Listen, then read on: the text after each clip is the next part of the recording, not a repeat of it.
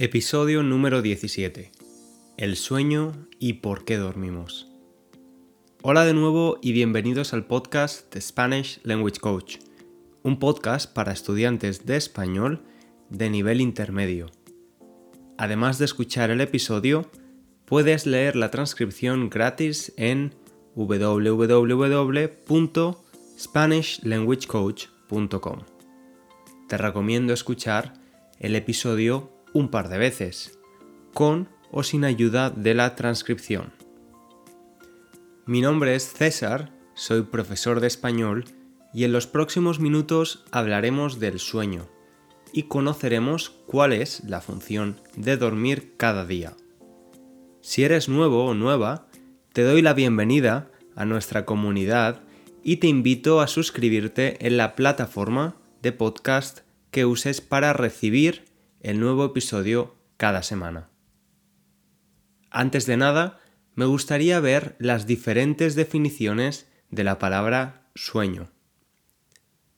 La primera es el acto o acción de dormir.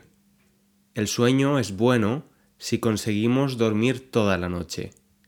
Si tenemos un sueño malo, significa que tenemos dificultades para dormir bien, que sufrimos insomnio, por ejemplo.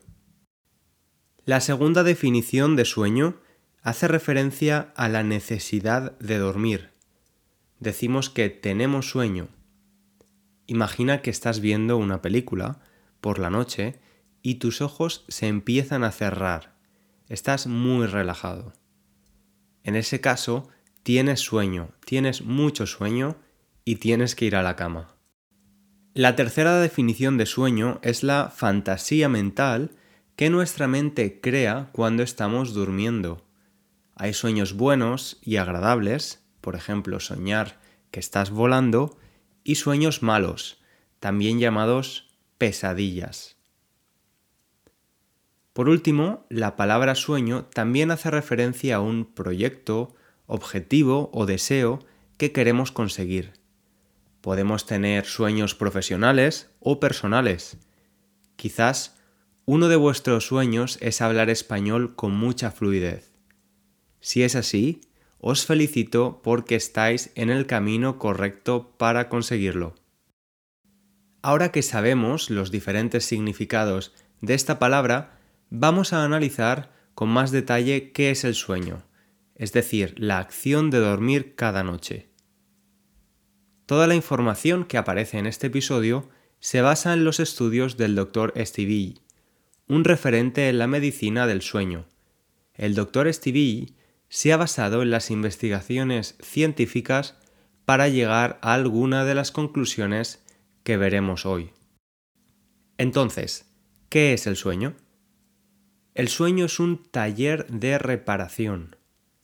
De la misma forma que llevamos nuestro coche al taller cuando no funciona para que lo reparen, el sueño actúa de taller el sueño es un taller de reparación de nuestra energía, pero también de nuestra memoria.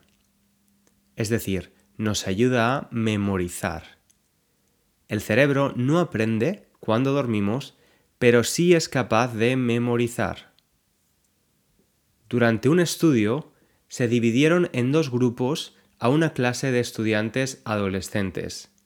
La profesora enseñó una lección de historia a todo ese grupo. El primer grupo durmió unas tres o cuatro horas y el otro grupo durmió alrededor de ocho o nueve horas. ¿Podéis imaginar qué grupo fue capaz de memorizar mejor? Pues sí, el grupo que más horas de sueño tuvo fue capaz de memorizar hasta un 80% más de la lección. Este estudio se ha repetido en varias ocasiones con similares resultados.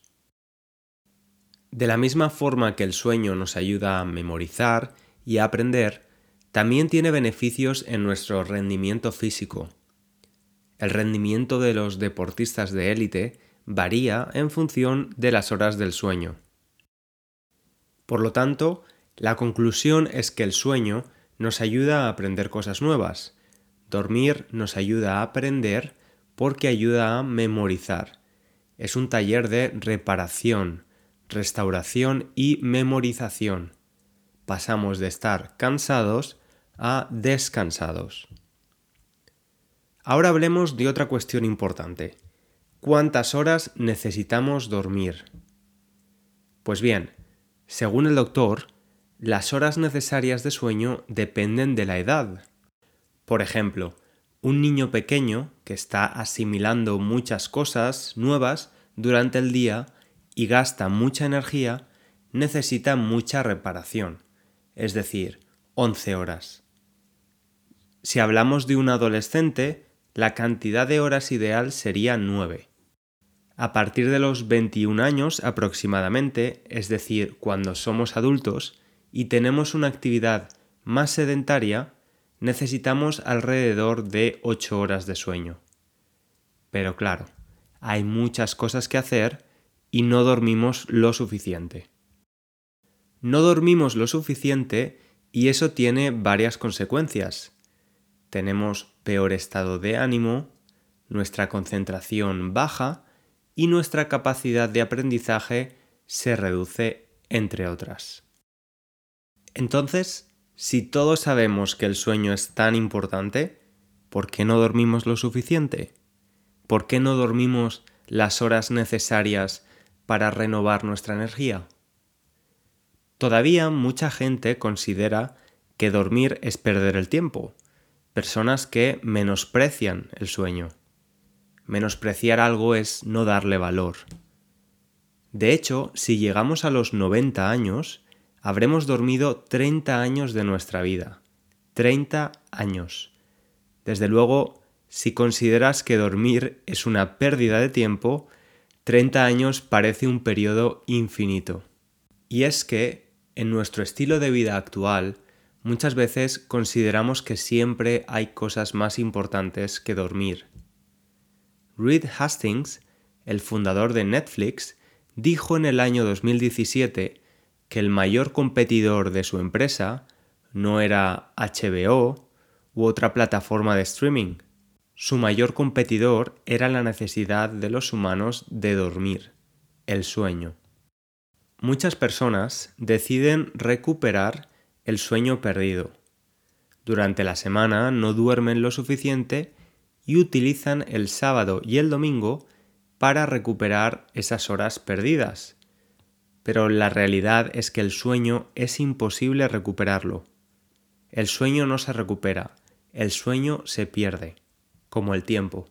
Dormir cinco horas al día entre semana, es decir, de lunes a viernes, y luego dormir diez horas el sábado y el domingo, es como decir que solo comemos una comida al día entre semana y recuperamos nuestra falta de alimento haciendo seis comidas durante el fin de semana. Por cierto, en el episodio número 14 hablamos de los estereotipos de los españoles y de la siesta. Al parecer, la siesta tampoco es una poción mágica para el cansancio. Nos ayudará a estar más descansados por la tarde, pero por la mañana continuaremos estando igualmente cansados. Ahora hablemos un poco de la calidad del sueño, y de las diferentes fases por las que pasamos mientras dormimos. No es lo mismo dormir que descansar. Tenemos la fase de sueño superficial y la fase de sueño profundo. Es en esta última donde descansamos realmente y donde fabricamos una hormona, la hormona del crecimiento. Esta hormona repara nuestros tejidos, como la piel, el momento de máxima reproducción es las horas de sueño. Por eso, cuando no dormimos suficiente, aparecen debajo de nuestros ojos las ojeras o bolsas. Por último, tenemos el sueño REM o fase REM, es el acrónimo en inglés de Rapid Eye Movement o movimiento rápido de los ojos. En esta fase soñamos, tenemos sueños. Por cierto, ¿Sabéis por qué algunas veces recordamos nuestros sueños al despertar y otras veces no? ¿Qué necesitamos para recordar un sueño? Aparentemente, todos soñamos cada noche, pero lo que necesitamos para recordarlo es despertarnos mientras estamos soñando. Necesitamos un microdespertar. Estos microdespertares provocan un descanso de menor calidad, pero nos permiten recordar los sueños. Hablando de los sueños, sabemos que guardan emociones como la tristeza, el enfado o la alegría. Sin embargo, desde el punto de vista científico, no podemos interpretarlos. Ahora ya sabemos que para estar bien descansados por la mañana necesitamos dos cosas, dormir las horas suficientes y además llegar a las fases profundas del sueño. ¿Y cómo podemos llegar a esas fases profundas? Hay muchos factores que pueden facilitar o dificultar el acceso a estas fases. Algunos de estos factores son los ruidos, la luz, la temperatura de la persona con la que compartes la cama, el colchón sobre el que dormimos, los ronquidos. Los ronquidos son el ruido que producen algunas personas cuando duermen, provocado por una respiración incorrecta. Otra pregunta que me gustaría responder es, ¿por qué dormimos de noche y no de día? Bueno, pues en nuestro cerebro tenemos un reloj biológico, un reloj que está programado para dormir de noche y estar despierto durante el día. Este reloj es diferente entre las especies. Los ratones, por ejemplo, tienen el ciclo opuesto, duermen de día y están despiertos por la noche.